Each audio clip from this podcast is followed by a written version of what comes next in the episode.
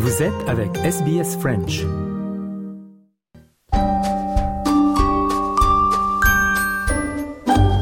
Bonjour et bienvenue dans notre rubrique Le mot de la semaine de SBS Easy French. Audrey Bourget avec vous. Cette semaine, notre mot est faim, qu'on peut traduire par hunger en anglais. On vous parle dans notre journal Easy French du 24 octobre d'un nouveau rapport des banques alimentaires qui révèle que près de la moitié des Australiens se sentent anxieux ou ont du mal à accéder systématiquement à une nourriture adéquate en raison des coûts élevés de la nourriture. La PDG de Food Bank Australia affirme même que la crise du coût de la vie est si grave qu'avoir un emploi ne constitue plus une garantie contre la faim. Le dictionnaire Robert euh, décrit la faim comme la sensation qui accompagne le besoin de manger. On peut aussi parler de faim comme de famine.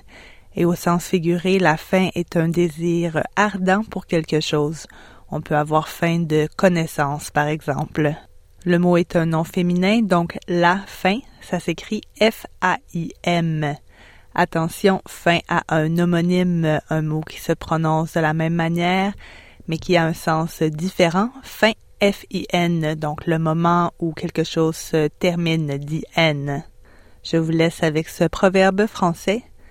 Qui se nourrit d'attente risque de mourir de faim. Voilà, c'était le mot de la semaine.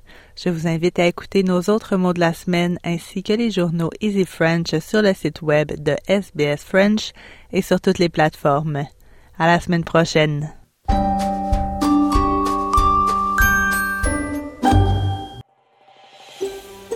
Vous voulez entendre d'autres rubriques comme celle-ci?